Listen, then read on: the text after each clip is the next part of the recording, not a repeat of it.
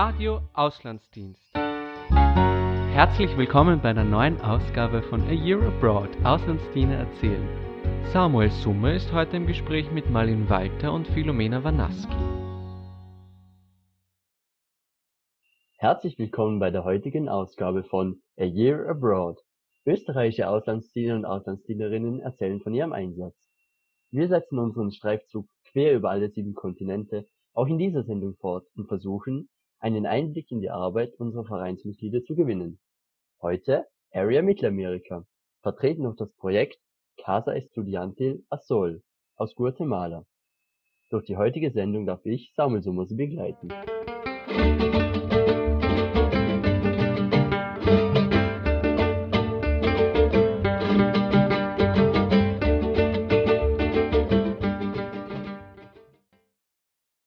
Ich habe heute die Ehre, mich mit zwei ehemaligen Auslandsdienerinnen über ihre Arbeit in Mittelamerika zu unterhalten.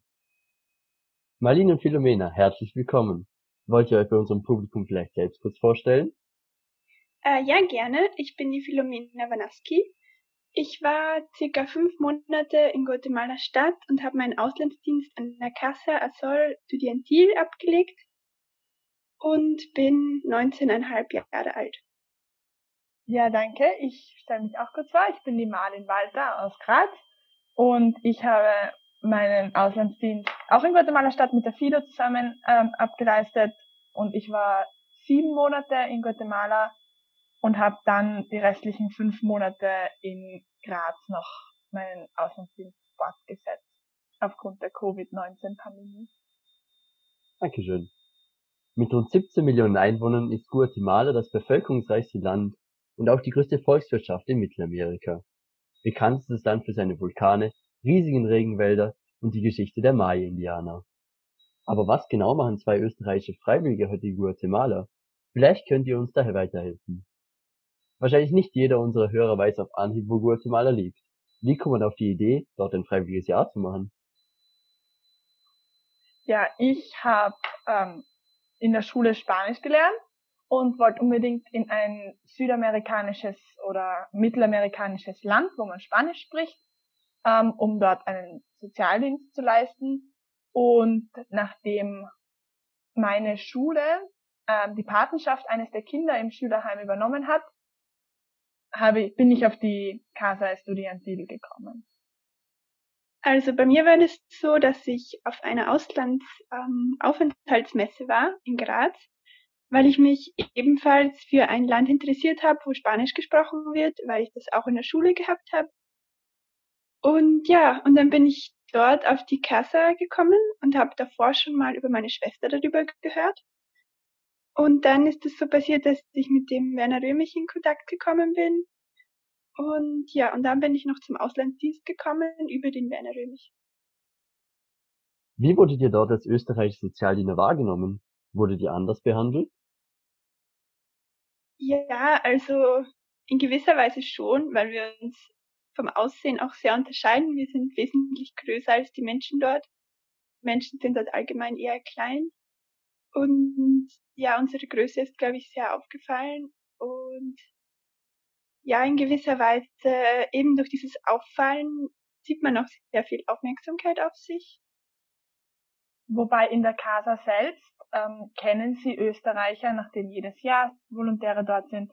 Also mir ist auch aufgefallen, dass wir durch die Größe eben und auch durch das eher, also ich bin blond, das ist dann auch durch dieses Blonde, fällt mir schon auf. Ähm, wir wurden oft als die Gringos, als die Amerikaner ja. bezeichnet. Aber in der Casa selbst kennt man oder kennen sie eigentlich Österreicher. Wann seid ihr zurückgekehrt? Wie habt ihr euren Dienst während der Corona-Zeit geleistet?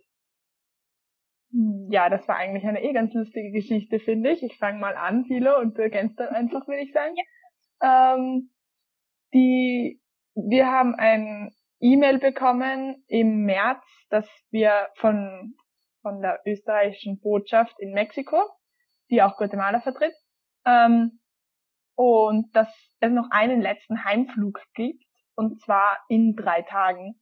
Und zu der Zeit wurde eine Ausgangssperre von 4 Uhr am Nachmittag bis 4 Uhr in der Früh ausgehängt. Das heißt, wir haben nicht genau gewusst, wie kommen wir jetzt eigentlich nach Mexiko-Stadt. Von dort ist nämlich der Flug gegangen. Und dann sind wir sehr überstürzt Ende März aufgebrochen. Und hatten dann noch eine sehr spannende Heimreise.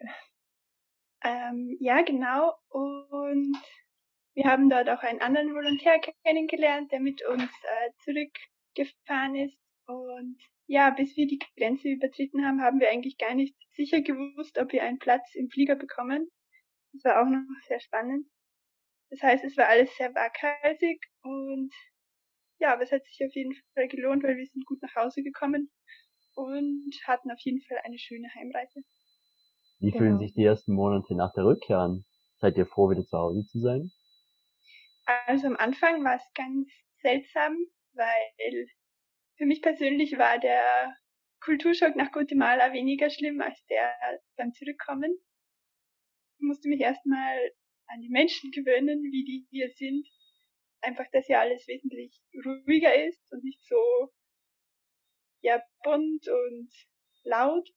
Damit habe ich mir schon etwas schwer getan. Ja, für mich war auch eine ganz große Challenge, dass wir direkt in diesem Lockdown heimkommen sind und wir quasi oder ich zurückgekommen bin und einfach mal zwei Wochen zu Hause eingesperrt war ähm, und auch keine Freunde sehen konnte und nichts unternehmen konnte. Und ähm, selbst nach diesen zwei Wochen konnte man ja noch nichts unternehmen, weil noch immer alles zugesperrt war. Und das war für mich auch eine ganz große Challenge eigentlich. Ja, sonst auch, ich habe vor allem wertgeschätzt, was wir in Österreich haben, was ich dort nicht hatte, was mir eigentlich nicht richtig abgangen ist, aber wo mir plötzlich bewusst wurde, wie wohlhabend wir dadurch sind. Also zum Beispiel fließendes Trinkwasser aus der Leitung. Dass wir das einfach immer jederzeit die Leitung aufbringen können und dann trinken können. Genau, solche Dinge fallen mir jetzt persönlich auch noch auf. Zum Beispiel, dass wir ja Heizungen in den Häusern haben. Dort ist Ja. es zwar nicht so kalt, aber trotzdem am Abend wird es doch recht kalt und dann friert man doch ziemlich. Und da haben wir schon ein ziemliches Privileg, dass wir unsere Hei äh, Häuser heizen können. Ja, und dass sie isoliert sind. genau, keine offenen Wände. Ihr hattet offene Wände in Guatemala. Ja, teilweise ja war es ein Spalt zwischen, wo dann eigentlich die ganze Kälte durchgekommen ist. Wie geht es nun weiter? Was habt ihr in naher Zukunft vor? Habt ihr vor, wieder zurück nach Guatemala zu gehen? Also ich möchte auf jeden Fall zurück, weil ich gern die Kinder und meine Freunde gern wiedersehen würde. Und vor allem, weil es mir wirklich sehr gut gefallen hat. Ich habe mich ein bisschen in die Kultur dort verliebt. Ich möchte am liebsten so in etwa im Juli zurückkommen. Für mich geht's momentan mit Studium weiter, aber ich möchte auch auf jeden Fall nochmal nach Guatemala. Ob das jetzt schon nächstes Jahr im Sommer sein wird oder erst in zwei Jahren, das weiß ich noch nicht genau. Aber früher oder später möchte ich auch auf jeden Fall wieder die Kinder besuchen und ja, ich habe dort auch Freunde gefunden, die ich unbedingt nochmal sehen möchte. Und ich glaube, es fehlt einfach noch so viel, was wir noch nicht gesehen haben in Guatemala, obwohl wir viel gesehen haben. Ja, genau. Also ich möchte schon auch noch einmal dorthin und am liebsten würde ich noch einmal zwei Monate ungefähr hin, mit einem Monat nochmal in der Casa und einen Monat halt reisen, quasi nochmal mehr vom Land sehen. Könnt ihr uns etwas über eure Einsatzstelle und das Projekt erzählen? Unsere Einsatzstelle war, man kann es mit einem Internat vergleichen, weil dort hauptsächlich eigentlich nur Kinder waren, die noch Familien haben. Das heißt, sie waren dort nur zum Lernen und zum Wohnen ähm, während der Schulzeit und wir haben uns vor allem mit ihnen sehr viel in Englisch beschäftigt und ihnen auch bei ihren alltäglichen Problemen geholfen. Das Projekt ist vor 30 Jahren von einem Österreicher gegründet worden, zusammen mit einem Guatemalteken. Und die Kinder haben alle Stipendien, um in gut, gute Schulen zu gehen in der Hauptstadt. Sie kommen alle vom Land und haben eben durch die Casa eine Chance auf eine hochwertige Ausbildung in der Hauptstadt. So. Und wir waren dort, um ihnen ein bisschen Freunde zu sein und eben ganz viel in Englisch auch zu helfen.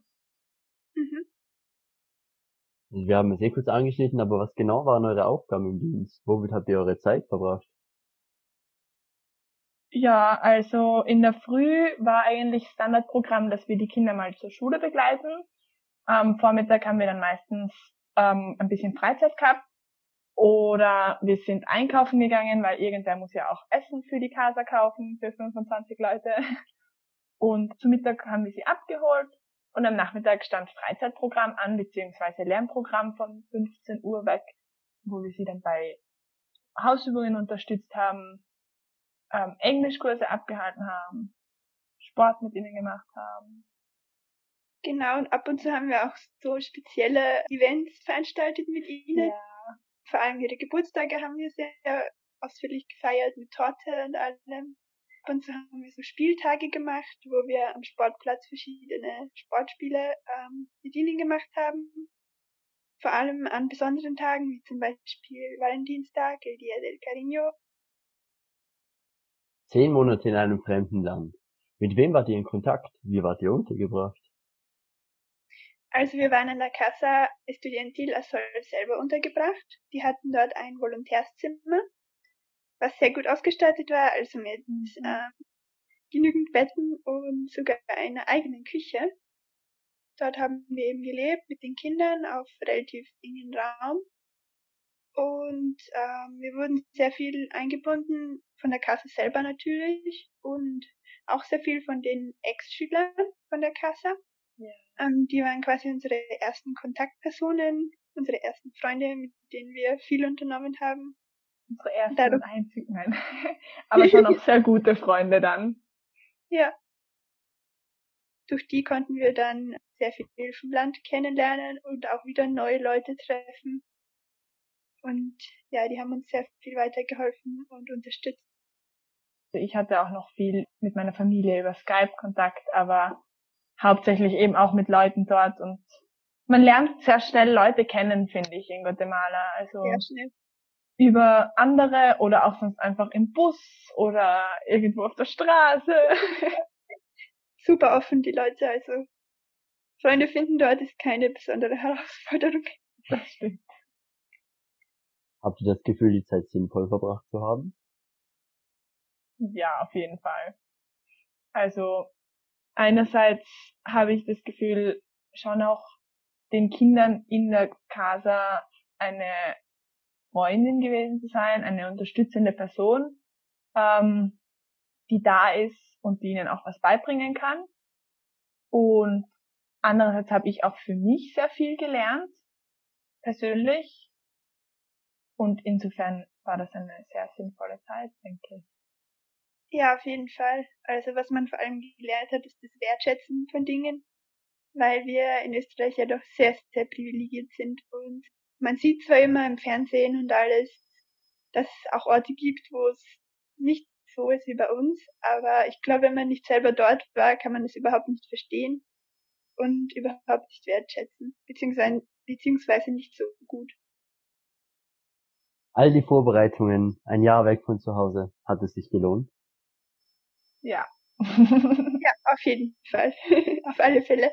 Es war eine wirklich, wirklich tolle Erfahrung. Ähm, auch mal, ja, die Familie auch mal länger nicht zu sehen und ähm, seine Selbstständigkeit weiterzuentwickeln und einiges über sich selber zu lernen.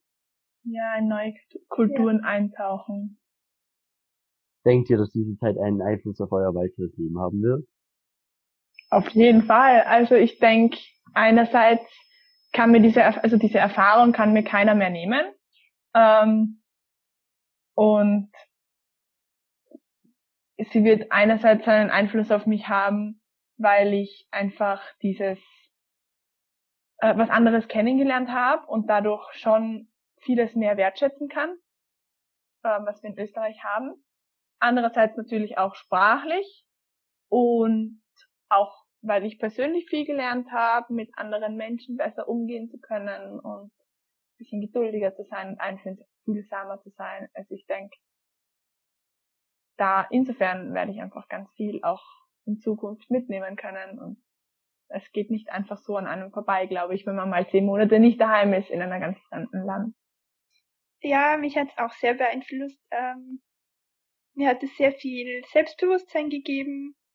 Ich glaube, das ist so ein äh, typische Auswirkung von einem Auslandsaufenthalt, weil du bist ganz auf dich allein gestellt und es macht schon was mit einem. Also nicht komplett allein, aber ja, ohne die Familie halt. Und ja, ich merke vor allem jetzt, wo ich zurück in Österreich bin, eine wahnsinnige Veränderung und Entwicklung an mir, was mich auf jeden Fall auf meinem weiteren Lebensweg sehr prägen wird. Jetzt seid ihr ja wieder zu Hause. Was vermisst ihr am meisten? Mm. Also ich äh, vermisse ehrlich gesagt am meisten ähm, meine beziehungsweise unsere Freunde und die Kinder und dass es einfach so laut und bunt dort ist. Und was wir in Österreich leider nicht so haben, vor allem in einem Bus, mit einem Bus fahren ist schon so eine unglaubliche, ähm, so eine unglaublich spannende Sache. Ja. Ich vermisse auch am meisten, glaube ich, die Kinder, die Leute. Ähm, ja, die Kinder, die Freunde und dass wirklich so viel zu entdecken gibt. Also wie die viele sagt, das ist so, wenn man Bus fährt, dass das schon so ein Erleben ist, weil der ja. Bus so laut und bunt ist. Ähm, was natürlich auch anstrengend sein kann ab und zu, wenn es zu laut wird, für mich persönlich. Aber es ist trotzdem, es gibt immer irgendwo was Neues zu entdecken und das ist schon echt aufregend irgendwie. Genau, es ist nicht so geordnet, es ist einfach irgendwie ein Chaos, beziehungsweise ein geordnetes Chaos.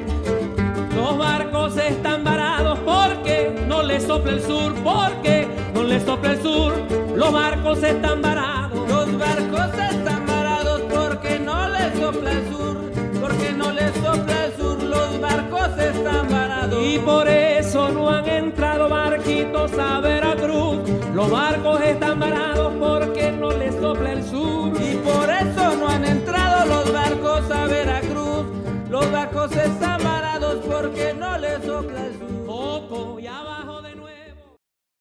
Was war euer Highlight? Mein Highlight waren die Kinderbesuche. Das war eine ganz besondere Form von ähm, Kennenlernen äh, des Landes weil wir wirklich mit relativ armen Familien ähm, für ein paar Tage immer zusammen gewohnt haben, äh, ihren Arbeitsalltag kennengelernt haben, wie sie wohnen. Und ja, man kann sich schon denken, es unterscheidet sich wahnsinnig vom Lebensstandard in Österreich. Ähm, sie haben sehr, sehr einfache Häuser, sehr, sehr einfaches Essen, gehen regelmäßig eben zur Arbeit, die nicht so besonders bezahlt ist, aber sie sind trotzdem sehr glücklich und haben eine sehr, sehr schöne Ausstrahlung und das fand ich wunderschön. Also ihr seid mit den Schülern nach Hause gegangen? Ja, genau. Ja, wir wurden eingeladen, in den Ferien, die im Dezember sind, zu ihnen nach Hause zu fahren. Und ich glaube, das war auch mein Highlight, dass wir eben so tief in diese Kultur eintauchen konnten. Und ja, wie die Fila sagt, es ist so schön zu sehen, wie, wie glücklich sie auch sind mit dem, was sie haben, wo unser einer vielleicht denkt, wow, in so einem Haus leben die, würde ich ja gar nicht wollen oder so. Also, ja. Und sie sind einfach so fröhlich mit dem, was sie haben und teilen auch so gern. Das habe ich ganz, ganz faszinierend auch gefunden. Ähm, sie haben eh nicht viel Essen und trotzdem laden sie uns ein auf dieses Essen, auf das Essen und ja, das war echt schön. Ja, das war wirklich wunderschön. Vor allem, wir haben ihn schon öfter vorgeschlagen, wir können euch was bezahlen, euch unterstützen, aber das wollten sie meistens gar nicht. Genau. Sie wollten uns wirklich einladen.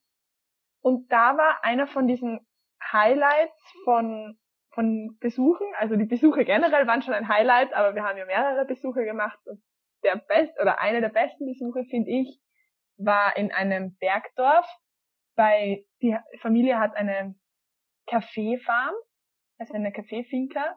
Und ähm, das war für mich echt schön dort zu sehen, weil es ist ein Haus mit der Mutter, der Vater ist nicht mehr dort und ähm, sechs Töchtern, die alle schon erwachsen sind, aber es war einfach so eine Frauenpower dort. Ähm, und das war irgendwie voll cool zu sehen, finde ich. Also ja. das war echt schön. Genau, weil eine von diesen Töchtern war ähm, auch die Leiterin, äh, beziehungsweise mit ihrem Bruder die Leiterin von dem Fairtrade Café Unternehmen. Ja. Und es war auch ein ganz besonderer Ort dort. Es hat eine wahnsinnige Ruhe dort geherrscht. Das stimmt. Und- richtig magisch auch. Noch eine kleine Anekdote. Ich glaube, ähm, ja, der Weihnachtsabend. Das Hm. könnte eine witzige Anekdote sein. Äh, da sind wir mit, ähm, ja, mit eben dieser Familie von dem Bergdorf, mit denen wollten wir Weihnachten verbringen. Und dann hat eine von den älter, etwas älteren Schwestern, die schon ein Kind hat, ein kleines, ähm, die hat uns gesagt, sie nimmt uns mit zu einer Freundin zum Weihnachten feiern. Das war erstmal interessant für uns, weil in Österreich ist Weihnachten ja so ein Familienfest und die fahrt einfach zu ihrer Freundin runter, um mit der das zu feiern und mit ihrer Familie. Und dann sind wir dort äh, eben hingefahren mit so einem, ja, mit so einem Geländewagen eben, den dann ich und Marlin abwechselnd gefahren haben, weil sie keinen Führerschein hatte.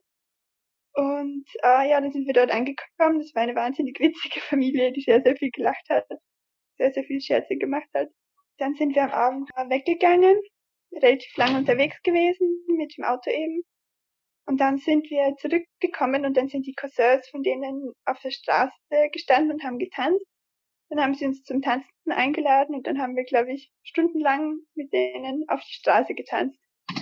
Und es war schon ein sehr äh, schönes Erlebnis.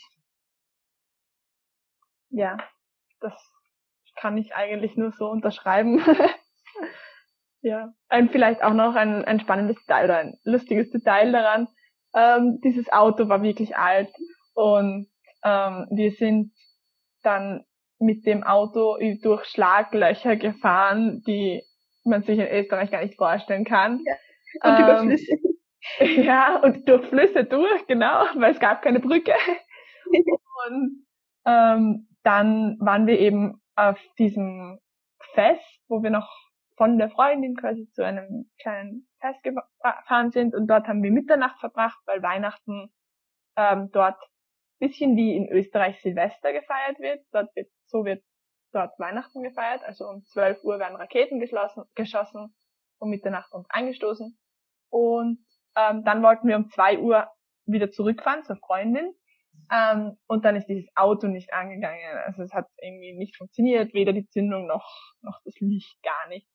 Und ähm, dann haben wir einen auf der Straße, war ein Mechaniker unterwegs, den haben wir gefragt, so, hm, ob er vielleicht sich auskennt. Und er schaut, er war erstmal ein bisschen genervt, dass er jetzt schon wieder irgendwie nicht einfach nur Urlaub machen kann und einmal feiern kann. Ja, genau. Zur Aber- Weihnachtsnacht nämlich. Genau. Und dann hat er so zu den Pedalen runtergeschaut vom Auto und sagte, ach so, ja, holt schnell einen Superkleber. Dann sind wir einen Superkleber holen gegangen und dann hat er ein Stück, das irgendwie unten abgebrochen ist, angeklebt und dann hat das Auto wieder funktioniert. Ja. Habt ihr Alles, noch was gebraucht hat, war ein bisschen Superkleber. Genau. Schnell geht's. Habt ihr noch abschließende Tipps für künftige Reisende? Ja, also mein Tipp wäre, sich sehr auf die Kultur und auf die Leute einzulassen, sehr viel mit ihnen zu reden, weil dadurch kann man die Sprache am besten lernen. Und ja, indem man sich auf sie einlässt, lernt man die Kultur kennen und findet neue Freunde. Und ja, wird auf jeden Fall eine schöne Zeit dort.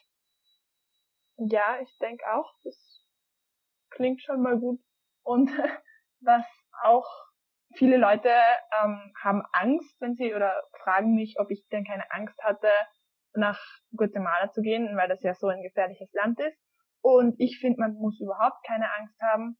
Ähm, man muss natürlich sich zu verhalten wissen, weil natürlich ist es nicht Europa, aber generell braucht man auf jeden Fall keine Angst haben, finde ich. Das ist auch nochmal ganz wichtig. Das ist, dass du Genau. weißt, dass du nicht um bei jeder Ecke gleich ganz sicher erschossen wirst. Weil wer Angst ausstrahlt, der zieht auch Negatives an. Deswegen ist es besser ähm, einen selbstbewussten Eindruck zu machen. Auf die Kultur einlassen. Mhm, auf jeden Fall.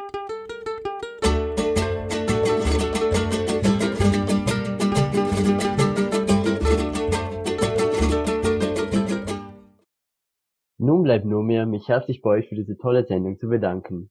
Und auch Ihnen, liebes Publikum, gilt mein herzlicher Dank. Bis zum nächsten Mal, wenn es wieder heißt A Year Abroad. Österreichische Auslandsdienerinnen erzählen von ihrem Einsatz. Danke, tschüss. Dankeschön. Tolles Interview. Das war Radio Auslandsdienst. Sie finden unsere Sendungen auf YouTube und allen gängigen Podcast-Portalen.